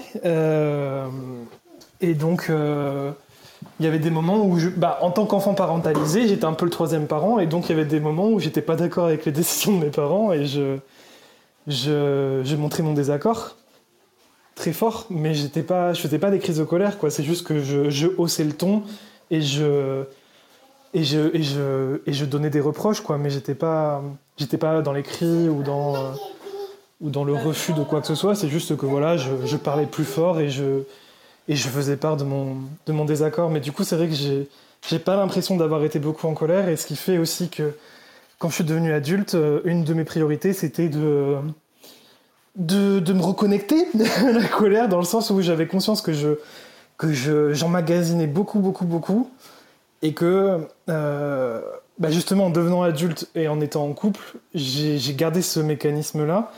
Sauf que, comme n'importe quel être humain, quand on conserve toutes ces émotions en nous, on peut pas, on peut pas, on peut pas contenir à l'infini. Et quand on, quand on a atteint le maximum, eh ben ça explose. Et quand j'ai constaté ça, c'est devenu ma priorité de que ça, que ça cesse, qu'il y ait plus ce mécanisme de, de contenir, contenir, contenir, puis exploser. Parce que c'était pas, c'était pas un mécanisme sain. Oui, alors pour moi, tu as, dit deux notions qui sont assez, moi, que je, que j'aime beaucoup. Hein. Euh, alors, la première, alors, les règles ne sont jamais valables à 100%. Il y a toujours des exceptions, il n'y a pas de problème. Mais dans ce que tu racontes de ta fratrie, euh, c'est quelque chose que moi j'ai constaté et puis que voilà, on, constate pas mal en éducation. Euh, dans la fratrie, c'est intéressant. La place, elle est, elle est toujours primordiale par rapport à comment c'est construit. Alors premier, deuxième, etc. Garçon, fille. Enfin bon, il y a plein de choses à mettre là-dedans. Mais aussi que souvent, on prend la place euh, qui n'est pas prise. On, on, prend ce qui reste quelque part. Euh, le premier, alors en général, mais vraiment mettez-y des guillemets, mais en général, le premier, c'est plutôt le loyal aux parents. Alors, ça peut être dans le métier, ça peut être dans la manière de fonctionner, ça peut être dans, dans plein de choses différentes, euh, dans la manière de fonder une famille, enfin voilà. Ça peut être dans plein d'endroits différents. Et ensuite, les autres derrière, alors bon, bien sûr, si on est, si on est une fratrie de 12, et à un moment, euh, les choses vont quand même se répéter. Hein. Il n'y a pas 15 000 profils différents, puis il reste une couleur familiale. Mais dans les fratries classiques de 2, 3 enfants, 2, 3, 4 enfants, on va dire ça comme ça, souvent les autres après ils prennent euh, ce que ce que le premier ce que celui d'avant n'a pas pris en fait donc qu'il y en ait un de vous deux euh, j'ai compris que vous étiez deux garçons hein, euh, de qu'il y en ait un qui soit plutôt euh, hyperactif plutôt voilà et puis toi plutôt hyper régulé voire même on met sous le tapis enfin voilà moi c'est quelque chose qui me parle que j'ai constaté plein de fois et puis la deuxième chose c'est justement cette histoire de mettre sous le tapis ce qu'on a oublié de dire quand même qui est primordial c'est qu'une émotion elle est vouée à sortir et moi, je suis comme toi, j'ai, euh, je me suis coupée de mes émotions pendant très longtemps, pendant des décennies. Et en fait, forcément, euh, elle ne s'évapore pas d'elle-même, quoi, l'émotion. Donc, en général, c'est toujours l'effet de la marmite qui déborde. Hein. Euh, en fait, on a l'impression que ça va, euh, oui, que l'émotion va disparaître ou que les, euh, les conséquences négatives de l'émotion vont disparaître. Et c'est pas vrai du tout. Ça ne fait que s'accumuler. En plus, après, on prend un schéma. Euh, dès qu'il y a une émotion qu'on n'aime pas, type colère, par exemple, hop, on la cache. Donc après, il faut déconstruire aussi tout ça. Euh, mais l'idée, c'est que oui, l'émotion est vouée à sortir. Alors, euh, pas forcément, si on reste sur la colère, pas forcément de manière toujours explosive et puis violente et puis tout ça. Hein. Oui, bien sûr, ça arrive. Mais par exemple, c'est un peu le médiateur dont je parlais tout à l'heure. C'est un exemple parmi tant d'autres. Hein. On peut écrire, on peut dessiner, on peut peindre, on peut aller marcher, ça peut être quelque chose de très constructif. On peut se servir de l'émotion, même des émotions désagréables, pour faire un truc chouette. Donc, euh, et puis il y a de la colère saine aussi. Il y a de la colère euh, motivante, dynamisante. Enfin voilà, euh, de la colère qui va faire qu'on va passer à l'action parce qu'on est insurgé contre quelque chose. Enfin voilà, il y, a, plein de trucs qui tournent bien autour de cette colère. Mais c'est vrai qu'on l'a pas dit clairement encore. L'émotion est vouée à sortir. Donc si on ne veut pas qu'elle sorte, elle sortira d'une manière ou d'une autre. Et c'est vrai que plus on cumule, plus les années passent, plus c'est compliqué. Moi, j'ai un peu ce vécu-là, donc je, te rejoins Rémi là-dessus. Et du coup, ouais, je... par rapport à ce que j'ai pu observer euh, avec mon frère, par exemple, qui lui n'était pas dans, le, dans la répression de, ses émotions, c'était, ça, ça rejoint un peu ce que tu disais avec ton fils, où lui, effectivement, il avait aussi la tendance à s'isoler. Et, euh, et après, bon, bah, comme, euh, comme on l'avait étiqueté de, turbulent, d'hyperactif, je pense aussi qu'il voulait confirmer un peu. Enfin, est-ce qu'il le voulait? Je sais pas s'il le voulait, mais en tout cas, il, était dans ce, schéma de consommer un peu l'étiquette. Et, euh, et, donc, du coup, oui, ça arrivait qu'il tape, euh, tape dans les murs ou, euh, ce genre de choses. Mais, il y avait quand même plutôt cette, grosse tendance à, s'isoler et, à ne pas vouloir de contact avec qui que ce soit il voulait pas, il voulait pas être dans la discussion. Euh. Et puis, euh, et puis après, bon, bah, il y avait le truc d'aller faire le mur pour aller rejoindre les copains, et, et voilà. Donc c'est euh, c'est ça, moi, que j'ai pu observer, et je sais pas, je sais pas si c'est quelque chose de très commun, et j'espère pas, en même temps, j'espère pas revivre, revivre ça, parce que c'est vrai que être, être toujours à l'affût de vérifier si le gamin il fait le mur ou quoi, enfin, c'était c'était assez infernal. Et du coup, en tant qu'enfant parentalisé, je, j'avais pris un peu le rôle du chien de garde, donc à vraiment, vraiment vérifier que, qu'il respecte toutes les règles, etc. Enfin, c'était... Ouais, quand tu as décrit le fait que le premier soit plus loyal aux parents, en tout cas, dans le, dans le schéma familial de oui j'avais cette loyauté que mon, mon, frère devait être dans le rang euh, par contre au niveau de, des valeurs et tout ça c'est vrai que j'avais plus le côté euh, encore aujourd'hui j'ai plus le côté à vouloir casser euh, casser la comment on peut dire ça la, lignée un peu de, valeurs qui est transmise de génération en génération et qui ne me plaît pas du tout. Donc plus un côté de rébellion à ce niveau là mais c'est vrai que tant que tant qu'on était dans le dans le trio, euh, enfin le trio, n'importe quoi, on était quatre. dans le, j'étais tellement parentalisé, tu vois, que je me ressors du, que je me sors du truc. on était quatre, donc euh, dans le, tant que j'étais dans le dans le quatuor de, de la famille, je, je, j'avais ce côté plus plus loyal effectivement. C'est intéressant qu'il y ait ce ce regard qui a été fait sur la position dans dans la fratrie. Ah oui, oui, bah ça c'est un truc. Après, ce que tu disais par rapport au, à faire le mur et tout ça, euh, je vais parler de quelque chose, mais qui, qui, qui, qui est quand même intéressant hein, par rapport aux colères et aux émotions et tout ça. C'est, euh, quoi qu'il se passe, essayer de privilégier tout ce qui va faire que vous garderez une communication avec votre enfant. Voilà. Quoi qu'il se passe, les bêtises, euh, le fait qu'il fait pas comme nous, le fait que que ça se passe pas bien, le fait que ça va pas. moi, mon gamin, voilà, en ce moment, enfin, moi, depuis que le collège, il est, déjà avant, c'était un peu limite, mais là, vraiment, il supporte plus l'école. Enfin, voilà, il y a des moments, c'est compliqué. Euh, mais tant qu'on communique, c'est bon. On est sur le bon chemin. Parce que tu vois, quand tu me dis que ton frère fait le mur comme plein, hein, c'est vraiment un grand classique. Hein. Mais je me dis, pour moi, ça me fait pas. Enfin, c'est ce qui me vient tout de suite. On fait le mur parce qu'on veut pas euh, dire aux parents, parce qu'il y a une coupure de communication avec les parents. Alors attention, hein, quand je dis communiquer, c'est vraiment communiquer. C'est pas faire la leçon, faire la morale, réprimander, euh, punir, ou alors euh, dire que ça va pas, c'est pas bien, que machin. C'est pas ça. Alors on peut toujours dire hein, qu'on est d'accord, pas d'accord, poser des limites. Attention, on met un cadre, il n'y a pas de problème. Mais rester dans quelque chose où l'ado, l'enfant peut s'exprimer sans jugement, sans qu'on lui tombe dessus, sans qu'on lui fasse la morale, etc., etc. Même si pour vous ça paraît euh, choquant ce qu'il va dire, euh, déplaisant, euh, malaisant, inconfortable et tout ça, désagréable. Prenez sur vous. Vous pouvez toujours le dire hein, d'ailleurs. Hein, euh, vous pouvez toujours dire, bah ça pour moi c'est un peu désagréable, mais vas-y, je suis prête. on s'assoit, on se pose, machin, et on discute. Parce qu'en fait, voilà, tous les comportements qui vont être dans le dos, qui vont être cachés, qui vont être, eh ben en fait c'est ça qui est compliqué. Et puis en plus, enfin c'est quand même malheureux de perdre la communication avec son propre enfant. Et puis aussi, c'est là où, pour moi, peut y avoir une potentielle mise en danger. Moi, ce que j'ai dit à mes enfants et que je, continuerai à leur dire longtemps, c'est, euh, par exemple, euh, même si vous faites une grosse connerie, mais vraiment un truc, hein, euh, adolescent, adulte, enfin voilà, tu vois, là, quand ça commence à monter et tout, si vous avez besoin, vous m'appelez. Je poserai pas de questions, je vous jugerai pas, je vous disputerai pas. Ça, c'est plus tard la conversation. Mais si vous avez besoin d'aide, vous m'appelez, je viens parce que si jamais euh, je, je, dis n'importe quoi, moi. Voilà, ils sont alcoolisés, je sais pas où. Euh, euh tu vois, les ados, enfin voilà, quand ils commencent à conduire et tout ça. Non, non, appelle-moi. T'es bourré, tu veux pas prendre la voiture, tu peux pas dormir dehors parce que t'es en plein hiver. Tu m'appelles, je viens te chercher, je te mets en sécurité et on discute après.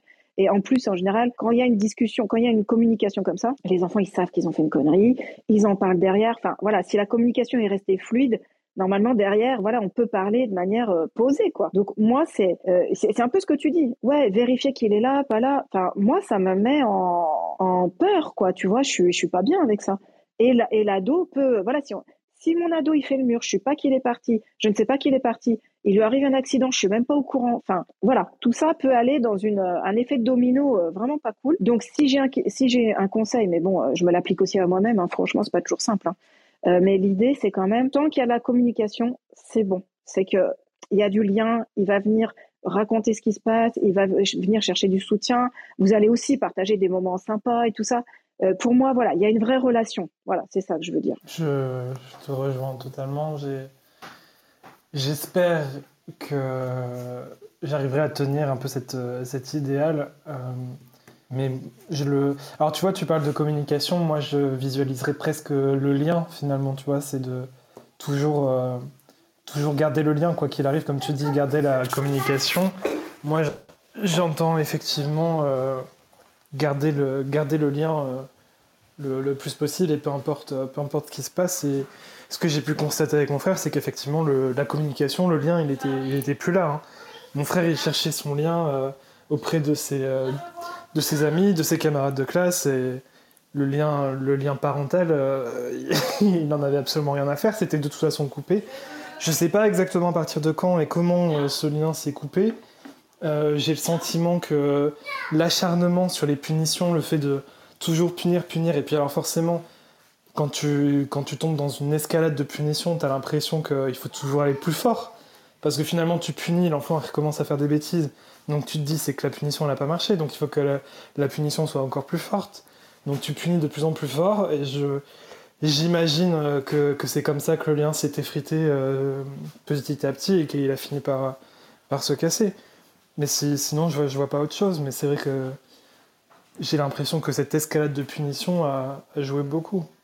Bah, la punition, elle coupe la communication parce qu'en fait, pour ne pas être puni, l'enfant ne va pas arrêter de faire des bêtises. Enfin, c'est pas ce biais-là qui va lui faire arrêter des bêtises. Il va plutôt cacher sa bêtise aux parents. Pour ne pas se faire punir, il va cacher euh, ce qu'il a fait de mal, euh, pour, ne, pas qu'on lui tombe dessus. Donc la punition, en fait, elle renforce la coupure de lien et la coupure de communication. Parce que les enfants qui ont peur d'être punis mentent et cachent. Ça, c'est... Ouais. Donc je, je, pense que ton analyse, euh, en tout cas en partie, c'est sûr qu'il y a quelque chose là-dessus. Est-ce qu'on peut parler de l'outil Est-ce que je peux juste revenir sur l'idée d'utiliser un outil Est-ce que je peux parler un peu de ça Oui, bien sûr. Est-ce que ça te va en fait, je voudrais dire aussi un truc pas forcément, parce qu'on n'y pense pas. Hein. Euh, juste pour revenir voilà, sur cette idée d'outil, comment utiliser un outil et tout ça, c'est aussi de se dire, donc ce qu'on a dit tout à l'heure, c'est qu'un outil, c'est pas une baguette magique déjà, c'est pas en deux temps, trois mouvements que hop, on répare tout ce qui a à réparer. C'est aussi pas un outil qu'on utilise tout le temps comme un mode d'emploi. Euh, voilà, dès qu'il y a une colère, on prend le, allez, on prend le mode d'emploi, on lit la recette et puis zou. C'est pas comme ça que ça marche. Un outil peut être efficace à un moment et pas du tout à d'autres moments. Je voudrais rajouter une troisième notion, c'est aussi qu'on peut s'approprier un outil de manière entière ou partielle. Ça, c'est quelque chose auquel on pense pas forcément. On se dit, soit je le fais, soit je le fais pas. Mais il n'y a jamais la nuance entre les deux. Il y a des outils dont on peut se servir. Parce qu'en fait, l'idée, c'est que l'outil, on l'utilise bien que quand on se l'approprie, quand on le personnalise, quand on l'intègre, on l'infuse, on le digère et tout ça. Quand on le fait sien, en fait. Donc, euh, par exemple, un outil, je vais donner un exemple concret pour, euh, voilà, le mieux, c'est pas de répéter ce qu'on a lu, mais de mettre ses propres mots, par exemple. Voilà, ça c'est un truc classique, facile à faire. Euh, là, on sait qu'on s'est approprié l'outil. Et donc des fois, il y a des outils qui sont assez détaillés et tout ça, et puis il y a des choses qui nous plaisent pas dedans, donc on le laisse tomber. Mais non, il y a ce qui nous plaît, on peut le prendre, on peut le remodeler et en faire un outil à nous et, et partir avec. Voilà, c'était une notion que je voulais dire, ce que j'ai pensé quand on a parlé du sujet de la room. Qu'est-ce que tu en penses, toi? Encore une fois, je suis tout à fait d'accord. Hein. D'ailleurs, je, je... Sais pas si je m'efforce à le faire, si c'est euh, très conscient ou pas, mais je, fais en sorte, en tout cas, d'utiliser souvent le, terme euh, approprié. Et tu l'as fait aussi, tu as, fait aussi beaucoup de synonymes autour de, ça.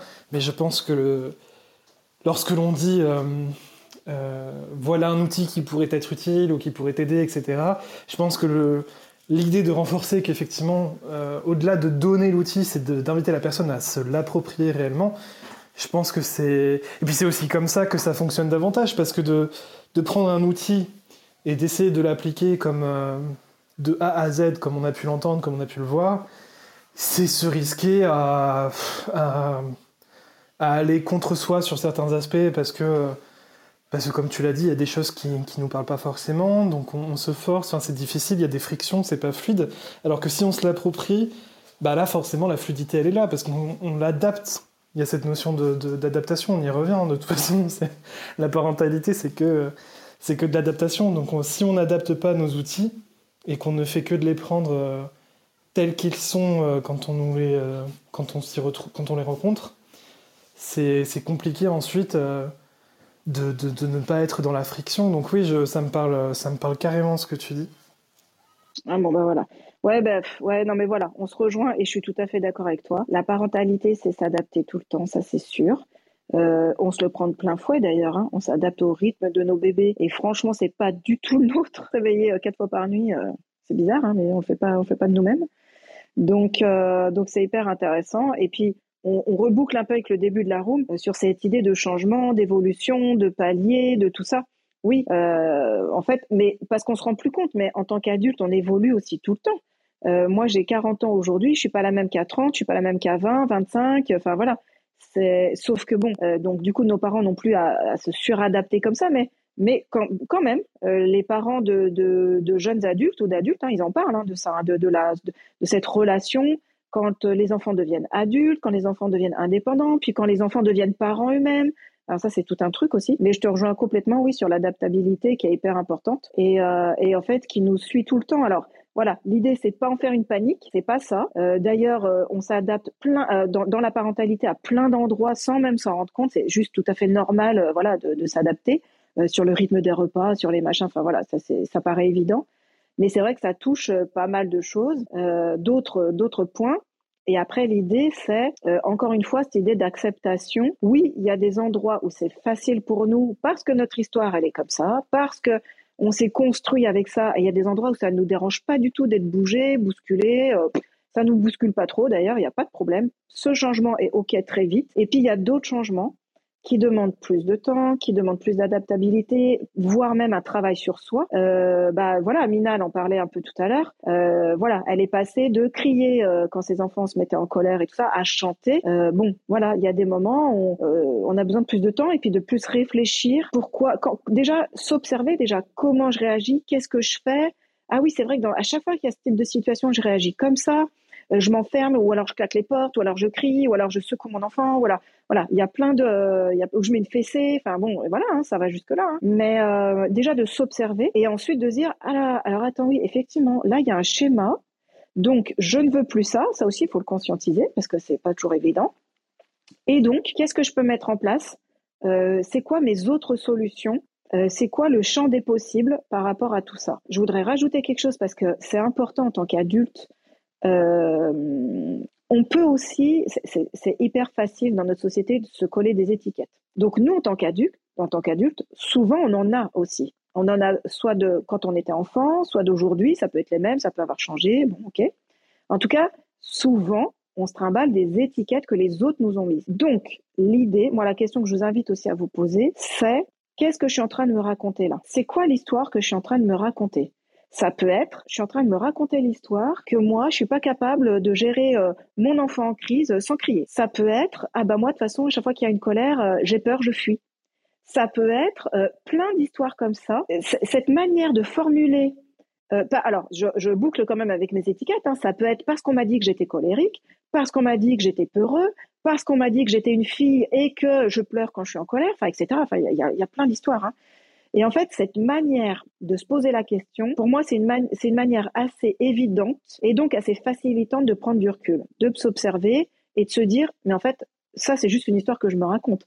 Parce qu'au fond, bien sûr, hein, ça peut être des fois du gros travail, attention, hein, mais au fond, je suis quand même un être humain, un peu comme tout le monde. Euh, bien sûr, on peut travailler les traumas, euh, enfin, plein de choses. Hein. Mais bon, je suis quand même capable de ne pas être comme ça, capable de rester calme si mon enfant euh, crie, je suis capable de ne pas toujours pleurer. Je suis capable de rester sans fuir et claquer la porte, etc., etc.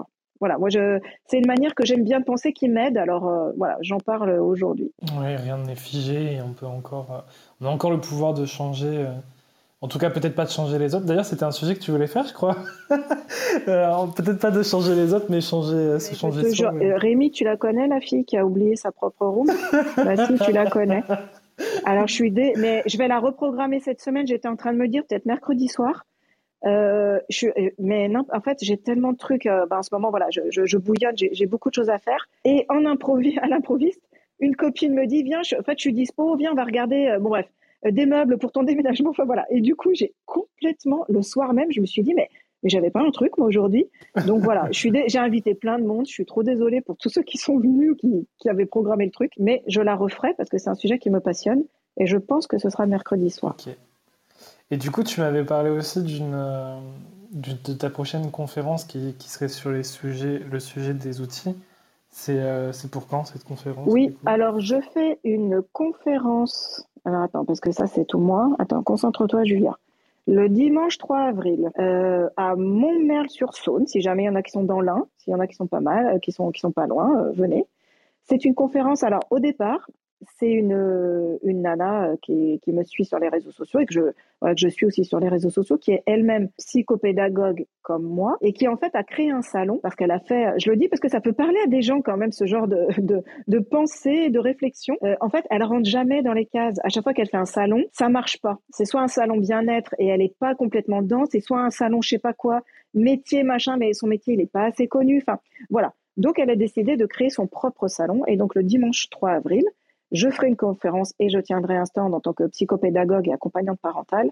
Et effectivement, on a discuté, parce que, bon, voilà, moi, comme je suis une pipelette, hein, je peux parler de, je voudrais parler de plein de sujets, mais on s'est arrêté sur un sujet. Effectivement, c'est déjà ce qu'on a quand même évoqué aujourd'hui pas mal. Hein. comment utiliser un outil éducatif? Parce que des tutos, des outils, des conseils, euh, on en a plein les livres aujourd'hui, il y a un million de livres sur le sujet, on en a plein les réseaux sociaux. Euh, donc voilà, l'idée c'est c'est un petit peu ce qu'on s'est dit aujourd'hui quoi. Donc voilà, comment utiliser un outil éducatif. Super. Bah écoute, merci, euh, merci des infos. Euh, pour moi, ça fera un peu loin, donc je, pense pas que je pourrais. Oui, j'imagine que voilà, ça a été. Mais, Mais bon, je, je, cite quand même le lieu, on sait jamais si quelqu'un passe par là et que voilà. Carrément. Bah écoute, je, je t'apporterai toutes les bonnes ondes qu'il faut. Oh, merci, Mais je suis sûr que ça va être un super moment. J'espère, oui, oui, je, oui, oui je, je, pense que ça va être un bon moment. Et surtout que, ah oui, j'ai juste oublié de dire que, donc elle est psychopédagogue et on va être euh, une bonne vingtaine de, de professionnels. Et c'est pas du tout que pédagogique, quoi. C'est vraiment, il y a des naturopathes, il y a des hypnothérapeutes, il y a des, euh, il y a plein de monde autour du bien-être, autour des apprentissages, euh, voilà. Mais c'est pas du tout que des pédagogues euh, pure euh, pure souche, quoi. Donc c'est ça qui est intéressant okay. aussi. Ça va mêler plein de choses, c'est bien. Bah c'est ça, parce qu'en fait autour des apprentissages, il y a plein plein de, il y a la parentalité, il y a l'alimentation, le sommeil, le bien-être, la confiance en soi. Enfin, des, des, sujets, il y en a vraiment plein euh, parce que, euh, bah, en fait, euh, on a tendance à partir, enfin, à penser que les apprentissages c'est que dans le cerveau et puis c'est que à l'instant T et puis c'est que lire une leçon et puis l'apprendre et puis c'est quand même pas compliqué parce que voilà la méthode elle est comme ça et puis voilà et puis ça doit marcher pour tout le monde. Et en fait pas du tout. Voilà. Ça marche pas du tout comme ça les apprentissages. Heureusement on s'ouvre de plus en plus. Euh, bien sûr euh, les, progrès scientifiques, euh, les neurosciences et tout ça, ça, nous aide beaucoup à, à, comprendre aussi tout ça. On pouvait pas le faire avant, il n'y a pas de souci. Mais tu vois, Boris Cyrulnik, qui est quelqu'un que j'adore, euh, par exemple, entre autres, a dit euh, que les apprentissages commencent dans l'affectivité. Donc, tu vois, on n'est pas du tout dans quelque chose de, cognitif pur. Euh, c'est pas vrai. Et puis aussi, on commence à comprendre un peu comment l'être humain fonctionne par rapport au stress, par rapport à la nouveauté, par rapport à, par rapport à plein de trucs. Donc, c'est hyper intéressant. Moi, j'adore. C'est oui, c'est clair que c'est un truc qui est presque bête comme chou, j'ai envie de dire, mais euh, c'est marrant quand même qu'il qu ait presque fallu de, de, de, faire des études et tout dessus pour se rendre compte effectivement que l'importance de, de, du lien, de la relation, de l'affection dans, le cadre d'apprendre, euh, alors que ça paraît, enfin je sais pas, lorsque, lorsque l'on parle de nos, de nos cours préférés, de nos professeurs préférés, souvent c'est parce qu'on a passé des moments effectivement où, des émotions ont été transmises, euh, où le professeur a réussi réellement à créer un lien. Donc c'est pas c'est pas si énigmatique que ça quoi. non non mais clairement tu viens de mettre le doigt sur une anecdote qu'on connaît tous et qui est totalement vraie. Puis j'en avais entendu et j'avais entendu une phrase aussi qui m'avait plu. Euh, Dites-vous que les souvenirs de vos enfants, euh, les meilleurs souvenirs de vos enfants, ce sera pas si la maison est propre en fait. Toi c'est aussi ça finalement. On parle encore de technicité quoi. On, peut, on, se dit que ah, bah, la maison faut qu'elle soit propre, le ménage, le machin, nanani. Et c'est après que passent les moments avec les enfants et tout ça. Alors que euh, alors bien sûr, c'est toujours une histoire d'équilibre. Il hein. ne faut pas que la maison soit insalubre, ça c'est une évidence. Mais de là à se dire euh, toutes les heures que les, les, gens en général passent à acheter ou à nettoyer ou à ranger ou à machin. Euh, voilà, des fois tu dis les priorités, c'est quand même euh, voilà. Et, et, il suffit de se reconnecter à l'enfant qui est en nous quand on était enfant, quoi, à te dire bah oui en fait effectivement, tu as raison, les meilleurs cours c'était là où le prof soit il nous a touchés parce que voilà nos deux profils se se sont parlé, soit parce que lui-même était tellement passionné par ce qu'il faisait que c'était génial. Et voilà, les, les, souvenirs qu'on a avec nos propres parents, euh, c'est pas du. Enfin, à aucun moment je me dis ah oui c'est vrai que le carrelage était propre quand même. Ah oui c'est vrai que c'était sympa. Euh, voilà, ah non pas du tout. Donc euh, c'est très juste ce que tu viens de dire. Ouais. Et alors ça n'a rien à voir et c'est peut-être on va peut-être finir sur sur un côté un peu perché. Il y a pas longtemps j'ai partagé. Attends, j'essaie de me rappeler pourquoi j'ai partagé ça. Ah oui. Je parlais de, vision board et tout ça, tu vois, tu vois ce que c'est le. J'adore, je vais m'en faire deux là dans pas longtemps. Mm. Et du coup, euh, on discutait de ça et j'expliquais que j'étais pas quelqu'un de très visuel et donc que dans l'idée, je, je comprends le, truc et je comprends que ça puisse être intéressant, mais que pour moi, comme je suis pas très visuel, ça me parlait pas trop. Et donc, on était parti dans le délire que euh, moi, comme je suis plus tactile, euh, peut-être faire une table de une table sensorielle, tu sais, comme les enfants. euh, J'adore. Que, chaque objet euh, au toucher puisse évoquer un, objectif ou une envie, comme un vision board, mais version tactile. Et du coup, j'avais fait, j'avais parlé de ça et j'avais fait le lien avec les fameux, tu sais, les, les fameux profils d'apprentissage visuel, auditif, kinesthésique. Et, et, du coup, j'ai quand même précisé, ouais, il n'y a pas de preuve scientifique comme quoi ces fameux profils existent. Pour autant, personnellement, euh, le tactile, le mouvement, moi, ça m'a toujours aidé pour, euh, pour traiter les informations et, apprendre. Euh, tu t'en penses quoi, toi, de ces, fameux profils d'apprentissage? Alors, en fait, je, franchement, je ne vais, vais, pas être la spécialiste du truc. C'est quand même une base de travail pour moi en tant que psychopédagogue. Mais enfin, voilà. Ce que je voudrais dire quand même, ces profils, ils existent. Mais je pense, ce que j'ai lu et puis de mon expérience, ce qui n'existe pas, c'est de, dire qu'on n'a qu'un seul profil chacun. Je pense qu'on a tous les profils, mais qu'on en a un qui va dominer les autres. Mais moi qui suis une visuelle, pure visuelle, je récite ma leçon, je vois la feuille. Eh bien, je ne suis pas tout le temps visuelle. Les chansons que j'adore et que je connais par cœur, j'ai pas lu les paroles. C'est à force de les chanter que euh, je les ai retenues. Et il y a d'autres moments, je suis sûre que c'est parce que j'ai bougé ou parce que j'ai touché quelque chose ou senti une odeur que ça m'a aidé à retenir quelque chose ou à apprendre quelque chose. Voilà, c'est pas forcément que retenir, mais à apprendre quelque chose.